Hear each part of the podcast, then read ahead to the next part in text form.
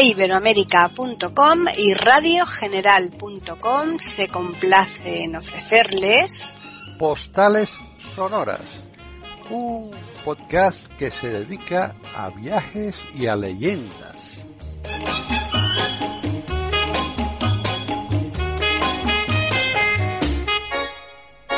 ¿Qué tal? Bienvenidos otro día más a Postales Sonoras, Cultura y Leyendas aquí en iberoamérica.com. Hoy me acompaña Pepe Rabanal desde Badajoz, que me imagino que estará con unos cuantos graditos más que aquí en Madrid, ¿no, Pepe? Sí, estamos un poquito eh, más alto, teníamos 21 grados. Lo que pasa que en Extremadura, pues casi siempre con el clima nos ocurre igual aparte de esos cambios bruscos por los que somos mundialmente conocidos, ¿no? Mm, tenemos también otro cambio brusco, que es pasarnos de acera. Si nos vamos a la sombra, tenemos frío, y si nos vamos a la acera eh, de enfrente, tenemos calor. Fíjate. Y eso es lo que pasa hoy. Hay que quedarse en mitad de la carretera, pero con el peligro que venga un coche.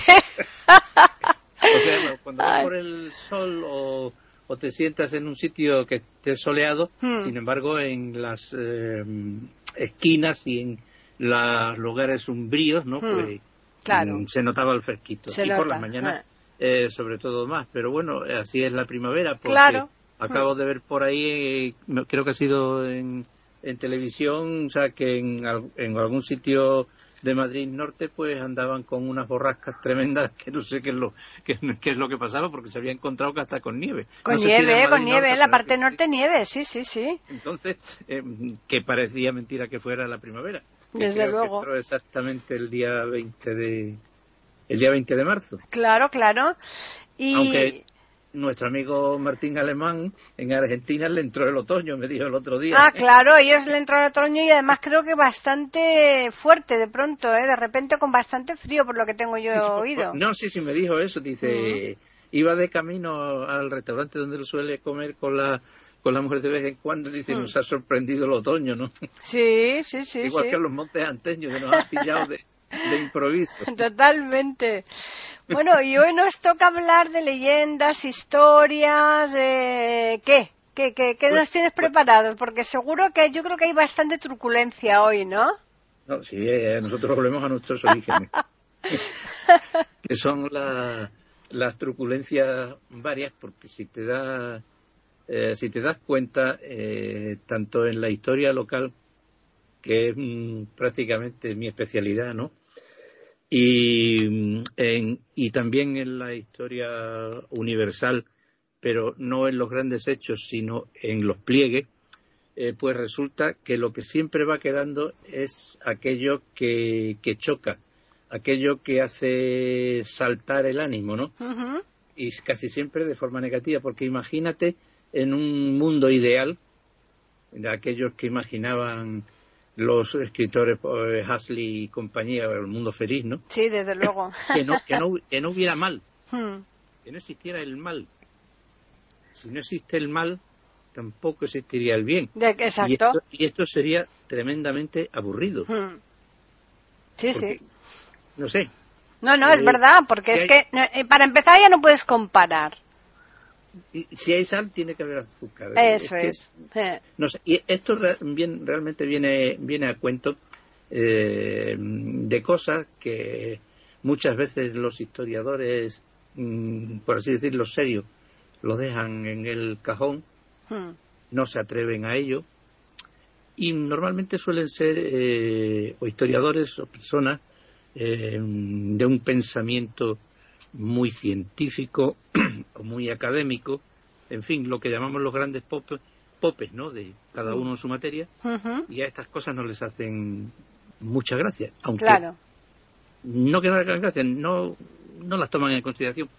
Eh, pero lo que es el tema que nos trae hoy, que es el que no lo habíamos dicho, el libro, los libros raros, eh, misteriosos y por ende malditos, Fíjate. bueno, pues es una cosa que está ahí.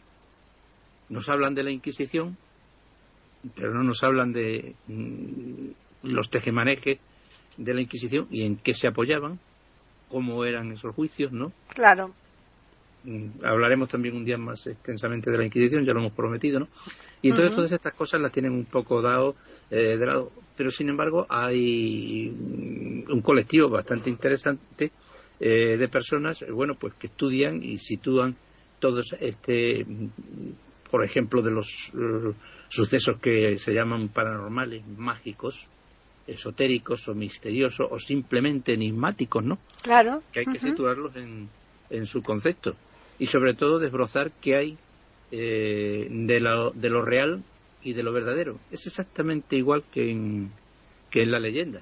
Los libros mágicos, los libros misteriosos, los libros de rituales, los libros prohibidos, existen. Por supuesto que existen. Claro. Entonces, si existen, lo más interesante es mm, ver, o por lo menos estudiar, intentar de comprobar qué fondo de verdad y qué fondo de fantasía, de leyenda o de aprovechamiento del fenómeno ha tenido este libro o este suceso o este hecho de cualquier mm, eh, tipo misterioso, enigmático o esotérico, ¿no? Y ver exactamente eh, cómo lo engarzamos en su marco adecuado. Y yo, o sea, no sé, por ejemplo, mm, al hilo de estos pensamientos y estas reflexiones, pues he escogido de momento cinco o seis obras eh, que siempre me llamaron la atención. Eh, hace años, mm, prácticamente ninguno de estos libros, digo hace años, y cuando me refiero, me refiero a ese al periodo de tiempo de unos pocos años nada más, ¿no? Ya. Mm, cuando no había tanto fenómeno de televisión o tanto alcance de la, de la informática a la hora de tener acceso a, información, pues esto mm, a nadie le suena, a nadie le sonaba. Hoy en día no es así, hay gente que, que ya sabe de qué estamos hablando, otros no. Entonces, va dirigido a todos eh, esta selección que hemos hecho. Claro. El primero de, estos libros mm, es el llamado manuscrito Voynich. Así, eh, con V, con Y y terminado en Nicht, como la palabra alemana. Alemana, sí. Y exactamente, debe su nombre a un comerciante de libros polaco que se llamaba Wilfried Voynich, que lo compró en 1912. En 1912 es cuando aparece por primera vez este libro que mm, yo lo tengo catalogado en la categoría de raros. Lo hemos dicho raros, misteriosos, eh, prohibidos, malditos, ¿no? Sí, sí. Este está en la categoría de raros. Es lo que se dice un códice. Un códice, vamos a ver, es eh, libro manual, ¿no? Claro, exacto. Es, lo que mm, nos referimos a códice eh, con, con, esa, con esa palabra. Bueno, a lo mejor algún especialista nos podría corregir, ¿no? Y, pero está escrito, perdón, en un sistema de, de escritura que lo podríamos llamar críptica e indescifrable. Ya. Es raro porque dentro de los libros raros y dentro de los códices y documentos extraños que nos han llegado a nuestros días, eh, prácticamente todos se han podido descifrar o traducir, porque, eh, como todos nuestros oyentes saben, la criptografía hoy es una asignatura. Ya. Totalmente importante. Y el descifrador de códigos. También, claro. Eh, también. Y además tiene que ser una persona especializada con una inteligencia eh, tremenda y que todos los gobiernos y todos los estados y muchísimas organizaciones necesitan tener criptógrafos, ¿no? Desde luego. O especialistas en numerología. Y bueno, pues esto mm, antes mm, prácticamente eran, eh, como te diría yo, eh, personas eh, que mm, de una forma autodidacta habían llegado a estos conocimientos y habían sido especialistas para códigos en el ejército y tal, pero hoy, a partir del avance de la informática, la criptografía y el descifrador, perdón, de códigos, ¿no? Sí. Es algo imprescindible. Hmm. Bueno, pues este es el único libro que nadie ha podido traducir en su vida. Ahí se, se supone que el mensaje que encierra ese libro debe ser importantísimo, ¿no? Bueno, es que no solamente es el mensaje. Yo tengo aquí una, una copia hmm. de, este, de este manuscrito entera de las 380 páginas que tiene, o, así, ¿no? Sí. Es una copia en facsímil, vamos, eh, un documento de, sí, sí. PDF, ¿no? Porque mm, con el tiempo mm, pretendo hacer una de estas encuadernaciones que a mí me gustan, ¿no? Ya. Ah, y mm, además eh, no es solamente el lenguaje en el que está escrito, es, son signos, ¿no? Ya. Eh, que se ve que tienen un patrón, etcétera, que todavía tampoco han sabido, a pesar de que digan el código Voynich ha, ha sido eh, traducido. Al final es la noticia y no han traducido nada. Nada, claro. Que esto, que si lo otro, que si pito, y, no sola, y no solamente aficionados, ¿eh? Ya. Y o personas especialistas en el tema, sino universidades del mundo que están a la caza y captura de ver qué pone allí, ¿no? claro, claro, es que... Además, mm, viene el códice, eh, viene con una serie de dibujos a color hechos a, pluma de pendolista, ¿no? Sí, sí, sí. Em, mm, con plantas, eh, con personas o animales. unos, son, unos son animales de fantasía y otros son especies reales. Las plantas unas son de fantasía y otras son especies mm, plenamente identificables, que eso, por lo tanto, empiezan a decir que sí es un libro de, de botánica, de antropología, pero es que después mm, vienen eh, dibujos extraños y confusos, pero en lo que se aprecia eh, las constelaciones, las estrellas, los astros, etcétera, tal, tal, tal, tal, es una cosa que, que realmente, mm, ¿cómo te diría yo? Para el que lo vea, que está a disposición en internet, lo pueden mirar. Damos la, en la pista para que los que quieran verlo, pues lo pueden ver, ¿no? lo, pueden ver. Pero realmente los dibujos son fantásticos, ¿no? Ya pero realmente nadie sabe lo que, lo que pone. Se cree que pudo haber sido escrito en el norte de Italia. Está escrito en pergamino, que han sido fechados por el carbono 14 mm, de principios del siglo XV, es decir, entre 1404 y 1438. ¡Qué barbaridad! Ya, ya, sabemos que lo del carbono, lo del carbono 14 es una em, tiene un margen de error, ¿no? sí, bueno, pero pero no pero no es grande ese margen. En, 1404, 1438, pues ahora veintipocos años. ¿no? Claro, claro. Como decía, el manuscrito ha sido estudiado por muchos criptógrafos profesionales y aficionados, incluidos descifradores de código estadounidense y británico. Fíjate. Imagínate cómo estarán de avanzados en criptografía. Eh, las, em, como estaban en, durante la Segunda Guerra Mundial. Imagínate eh, ahora, ¿no? Eh, claro. los técnicos estadounidenses, para que no les pudieran eh, cazar los alemanes los mensajes, pues tuvieron que desprenderse de toda de, todas las cifras y de todo el sistema de cifrado de, de los mensajes secretos y tuvieron que, que tirar de los indios navajos que tenían en el ejército para que eh, ciertos mensajes importantes se transmitieran en navajo. Con lo cual eh, era bastante difícil. Desde luego. Pues, ni, aun, así hmm. Eh, se pudo mm, descifrar el, el código Voynich. se, está considerado como el grial de la historia de la criptografía, ¿no? Y el misterio del significado y el origen del manuscrito, pues he citado la imaginación eh, de la gente más eh, diversa, ¿no? Ya. Fue donado eh, por Hans P. Krauss, que fue quien lo compró, a la Universidad de Yale en 1969. Fíjate. Y allí está catalogado en la famosa biblioteca de libros raros, ¿no? Sí, sí.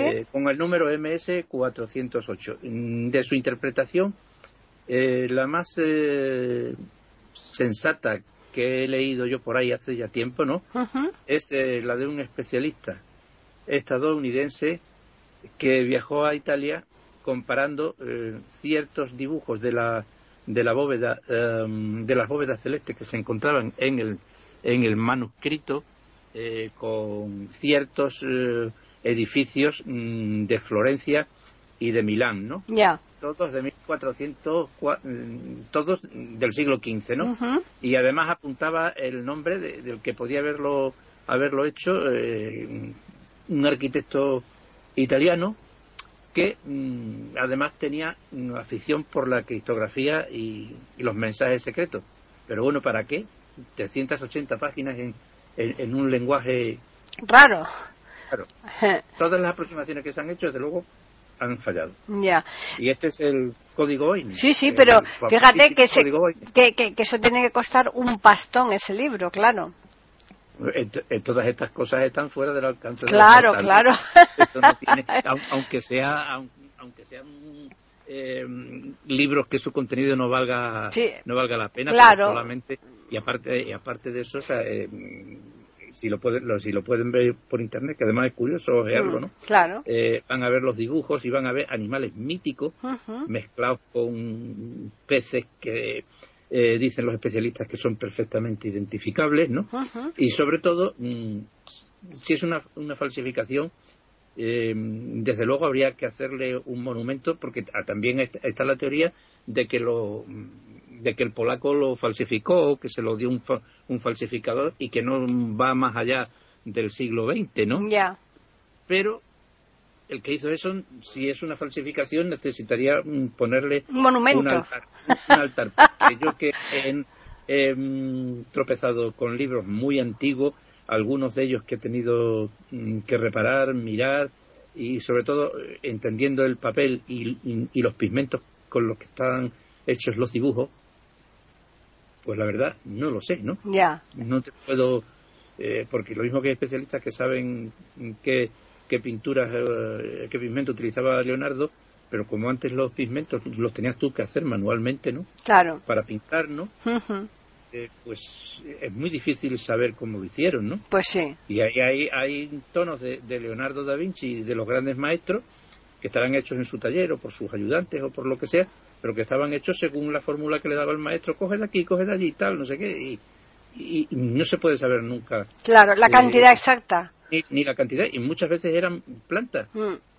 Ha habido mm, pintores, yo mismo he hecho alguna alguna prueba eh, de a través de, de con flores y con tallos de plantas hacer los pigmentos para poder pintar, ¿no? Ya. Y de hecho se, se hace, ¿no? Entonces, claro, pero al, al cabo del tiempo, si una falsificación es enormemente buena. Sí, sí. Bueno, pues hemos Así que- empezado, pero súper fuerte aquí en Postales Sonoras, Cultura y Leyendas de Iberoamérica.com, Pepe. Así que mantener esto va a ser complicado, ¿eh? No sé, vamos, de momento, antes de pasar al próximo, Hmm. eh, debemos hacer una aclaración y explicar un poquito, eh, para quien no conozca el tema, Sí. eh, qué significa la palabra grimorio. Ajá. Muy bien. ¿Qué es un grimorio? Bueno, pues un grimorio es nada más y nada menos, y en lenguaje llano, que un libro de magia. Los libros de magia, eh, que son muy codiciados por los mm, coleccionistas, y se llaman grimorios. Ujú. Hace tiempo mm, también, en su tiempo, Sí. mm, también se consideraban escritos de magia aquellos libros, yo tengo uno por aquí de estos, ¿no? Eh, que no eran sino, por ejemplo, nada más que experimentos químicos o físicos o recetas. eh, por ejemplo, eh, tengo yo aquí el, el libro original, El secreto de las artes liberales y mecánicas de, de, mm, de Bernardo Montón, licenciado. Que es un libro de 1700 y pico, ¿no? Sí, sí. Que ahí lo que se daban eran pues, recetas de cómo limpiar los pomos de las puertas y quedaran brillantes y todas estas cosas, o cómo hacer un ungüento, y todas estas cosas en su tiempo que hoy sabemos que son remedios naturales y que además funcionan la mayoría de ellos, ¿no? Eh, me- me- mejores que, lo, que, después, que los artificiales. espejos, Sí, pues, sí. En aquella época eran casi mágicos. Claro. Pero el Grimorio es diferente. El Grimorio es un libro de magia y mm, puede abarcar en lo que es la, la magia mm, blanca, por así decirlo, y la magia negra o las dos, como veremos más adelante. Ajá. Y uno mm, que tenemos aquí es el gran mm, fraude, no fraude, es el llamado el Necronomicon. Ajá, de negro. Sí, exactamente, como libro. Sí, sí. El gran mito de los libros oscuros. El, el Necronomicon es un supuesto grimorio, es decir, un libro de magia, Magia, sí. pero es de ficción. Ya. Es un, un libro que aparece en las historias del escritor eh, americano eh, de novelas de, de horror o, o terror, o novelas oscuras, ¿no? Sí. Que se llamó Howard Phillips Lovecraft, ¿no? Ajá. Era de estos escritores eh, que a su alrededor mm, empezaban a, a florecer los adeptos como si fuera una secta, ¿no? Ujú. Entonces el Necronomicon es un libro que él se inventa. ¿eh? Eh, mm, hombre, el los ejemplares de Necronomicon que hay por ahí, bueno, yo lo he visto hasta estampado en camisetas de chicos de estos eh, que van de góticos y cosas de esas, ¿no? Ya. Eh, no sé, no sé exactamente eh, mm, qué parte eh, escribió Lovecraft y a qué parte es inventada por saber Dios quién, ¿no? Porque claro, es un elemento de una historia, de una, de una novela, ¿no? El Necronomicon parece ser que es el libro que escribió un árabe, un poeta loco, que se llamaba Al-Raed. Sí, Al, Az- Al-Raed, exactamente, lo tengo aquí apuntado. Sí, sí. Pero mi árabe últimamente está bastante... Hombre, es que es bastante complicado. Y que lo escribió en Damasco tras viajar durante 10 años por el desierto, 700 años antes de Cristo. Qué barbaridad. Esto es un elemento, es un elemento de una historia, es, decir, es un personaje fantástico. ¿Y de qué trataría el Necronomicon? ¿Y de qué tratan en sí sus páginas? Claro que a mí me hace mucha gracia cuando te encuentras el Necronomicon escrito en inglés, ¿no? Pues sí, desde luego. Tengo por aquí uno, ¿no? Sí. Un día también le haré una encuadernación, ¿no? Luego otras cosas raras para, para encuadernar luego que quedan curiosos. ¿no? Hombre, desde Y- luego. Y claro, eh, el, el árabe loco, eh, en su libro, pues de, de lo que trata es mm, de dar eh, los secretos o de, o de iniciar en los rituales eh, para eh, comunicarse con los arcanos. Ajá. ¿Quiénes eran los arcanos? Los arcanos que también son un elemento indispensable en la obra de Lovecraft, ¿no? Pues son eh, los seres, los dioses todopoderosos, los seres más antiguos que poblaron la tierra, normalmente en forma de monstruos y de bestias feroces que habitan en un mundo paralelo, ¿no? etcétera, y de todo esto va el Necronómico. El Y, y esos arcanos son los que después eh, han plasmado en las barajas, ¿no? Los arcanos mayores y menores, ¿no? Esa- esa- sí, el, no, el, el arcano es una figura que Sí. inventa el, el escritor. El Por arcano eso. es una figura que existe. Claro, claro, por eso. mayores- no, no, pero Hmm. yo digo arcanos porque son eh, los grandes dioses misteriosos, Hmm. ¿no? Que el escritor eh, Lovecraft lo- los trae a colación en una novela que se llama Los mitos de Tulut, ¿no? Ya.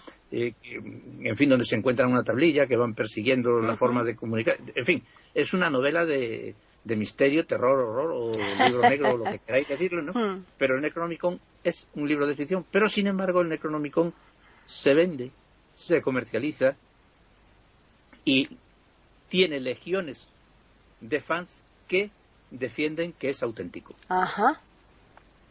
Y Ujú. cosa que mm, el mismo escritor mm, en, en- en vida Sí, dijo que era una ficción, ya. se lo había inventado él. Y sin embargo, Pero, pues ahora claro, lo- esto- estos son como, Hmm. como, como, como ciertos ideólogos de un solo Ya. de una sola mirada no los convenció ya. ellos siguen a lo suyo no Ya, ya. Y dicen que no, que, que, que, que si quiere arroz. Catalina. y nos sirve eh, mm, para en el mundo de lo paranormal de la parapsicología de los fenómenos extraños Hmm. nos sirve para ver eh, quién es auténtico y, y quién y quién miente.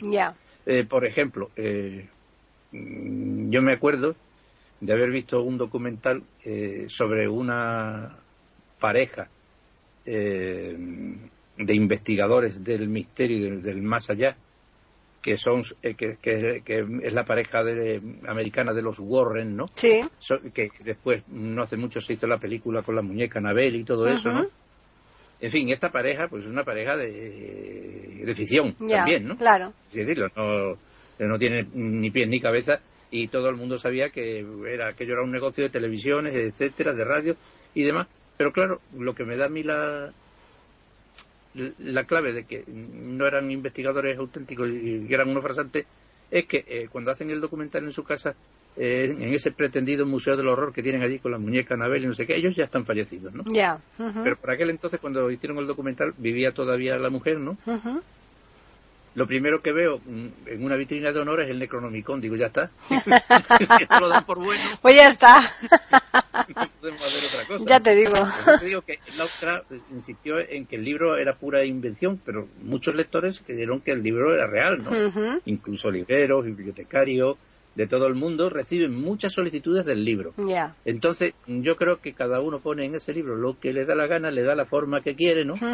Eh, contra más gótico y más terrorífico, mejor. Y ya te digo que lo llevan hasta los chavales, estos eh, que están en el en la tribu gótica, ¿no? Sí, claro. Una camiseta que pone Necronomicon y un dibujo eh, y un dibujo del libro. Entonces, este realmente es un libro falso, aunque sí es interesante de leer. ¿eh? Exacto. Interesante, interesante de leer. Yo creo que habrá eh, igual Lovecraft lo escribió, ¿no? Ya.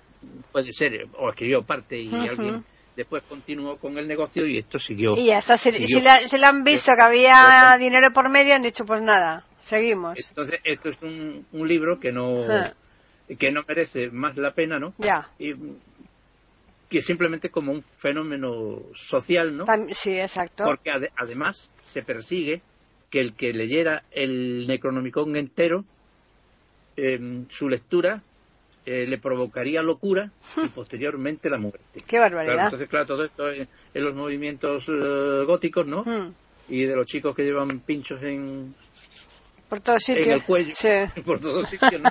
Pues eso viene muy bien. Hombre, claro. Y aprovechando el filón del nombre, los editores han, de la vida real han impreso muchos libros titulados Necronomicon desde la muerte de Lovecraft, ¿no? Fíjate. Entonces, claro, ha sido una forma de utilizar la figura también de- del autor pues para, para Lucas. Así que ya lo saben lo que hay. Lo que hay ahí, lo- exactamente. En Pues eh, ya tenemos aquí el segundo ejemplo en postales sonoras, cultura y leyendas aquí en iberoamérica.com. Y, y ahora, ¿a qué, ¿a qué parcela nos vamos a, a- en qué parcela nos metemos ahora, Pepe? Pues en un libro realmente singular. Ajá. Este también podríamos decir que es un, un libro mm, grimorio, es un libro de magia, ¿no? ¿Ya? O, o- o una enciclopedia, Agostini. Te lo digo, porque, bueno, nosotros siempre lo hacemos desde el punto de vista em, risueño. Hombre, claro, no- claro. Hay que darle el el tinte de humor. Mm.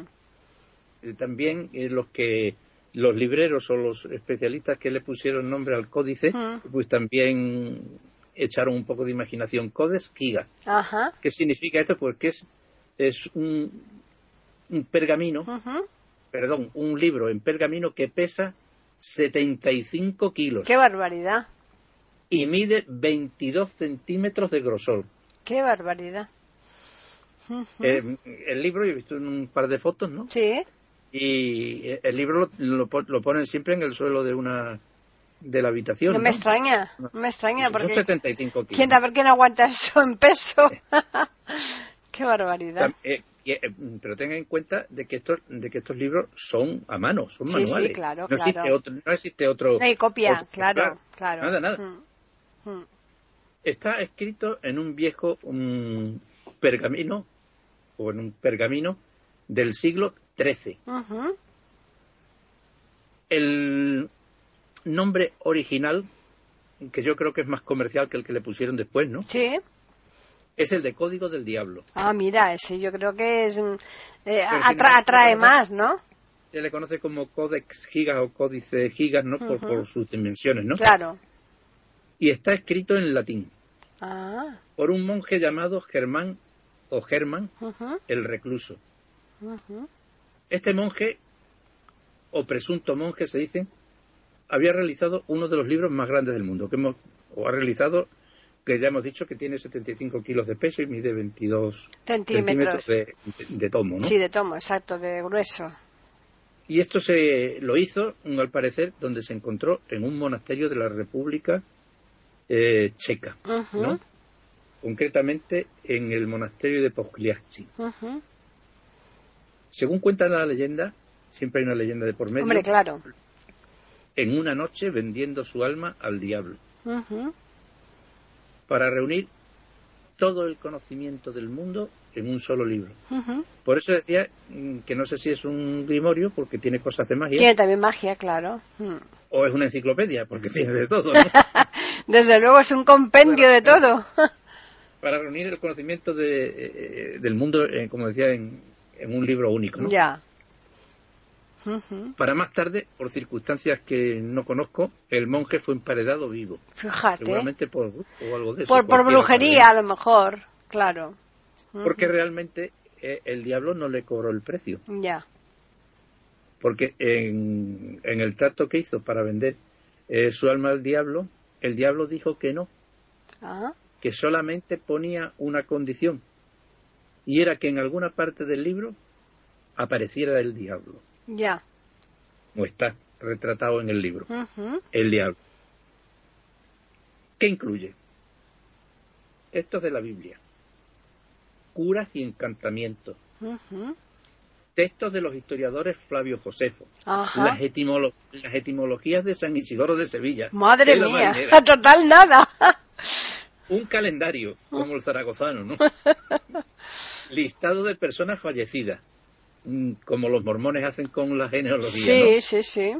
Tratados sobre medicina de Constantino el Africano, que eran los tratados que más circulaban eh, por el Mediterráneo en esa época.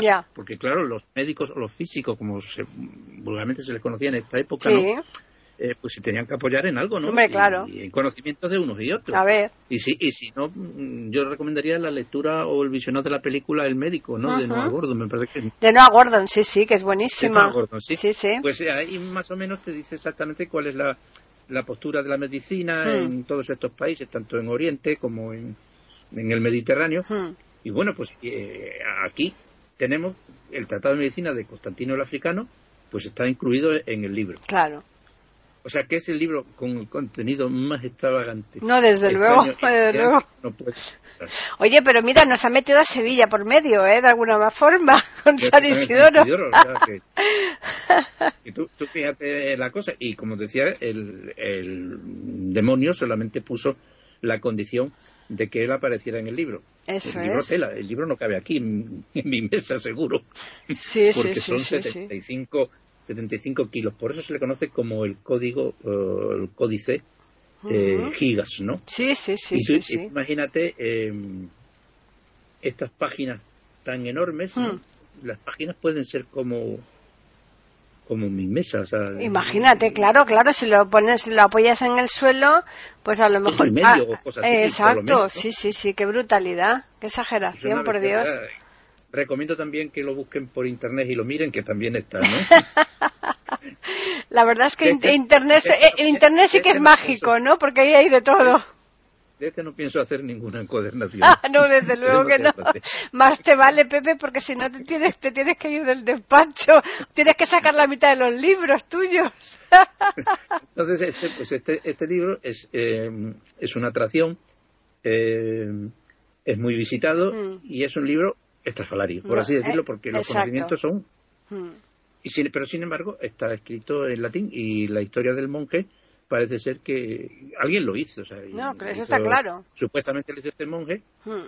y claro, eh, cualquier cosa que oliera a brujería o que tratara de brujería, como podemos ver a continuación, eh, pues eh, se penaba eh, con la muerte y una de las formas más eh, corrientes en estos años era pues emparedar viva Emparedar a la gente, cosas esta es la única manera Sí. de quitarlos de en medio, ¿no? Sí, sí, sí, sí.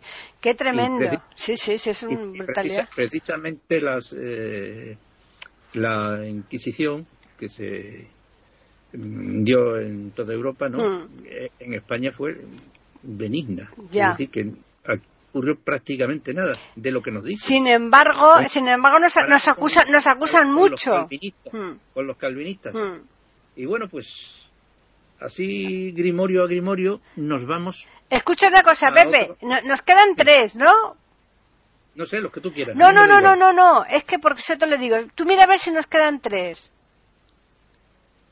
Pues ahora mismo no te puedo decir, espérate. A ver, es que si lo puedes sacar, que nos quedan tres, aquí, por ejemplo, yo hago una, finalización y empezamos el siguiente. Y de uno sacamos dos programas. Mira a ver si te quedan tres. O no, lo puedes saber. espérate, sí, espérate, que lo tengo, eso sí lo tengo anotado. Vale. Tengo aquí uno, hmm. dos, tres, cuatro, cuatro. Ah, genial, perfecto. Pero no pensaba, no pensaba dar los cuatro. No, ¿eh? sí, sí, lo hacemos, lo que nos dé tiempo. Mira, escucha, ahora que yo ya me voy a despedir, ahora nos vamos a poner la, el resumen y tal, y hacemos otra vez la, a continuación, como si empezamos, y yo ya esto después lo, lo, lo divido en dos, ¿vale? Vale, vale. Bueno, Pepe, la verdad es que ha estado genial estos tres ejemplos de libros que nos has puesto, pero yo sé que tú nos tienes preparado algo más, con lo cual la semana que viene vamos a continuar, ¿no? Exacto. Así que vamos a. Haremos la segunda parte eh, la semana que viene. Exacto, le vamos a hacer una segunda parte, solamente un paréntesis a los oyentes, de esperar siete días para poder escuchar lo que Pepe nos tiene preparados aquí con estos libros súper, súper curiosos. Vamos a darles a los oyentes un correo donde nos pueden escribir, que es postales arroba y también tenemos un Twitter e Iberoamérica con la E, I y la A de América en mayúsculas. Así que la próxima semana les esperamos aquí con postales sonoras, cultura y leyendas en iberoamérica.com.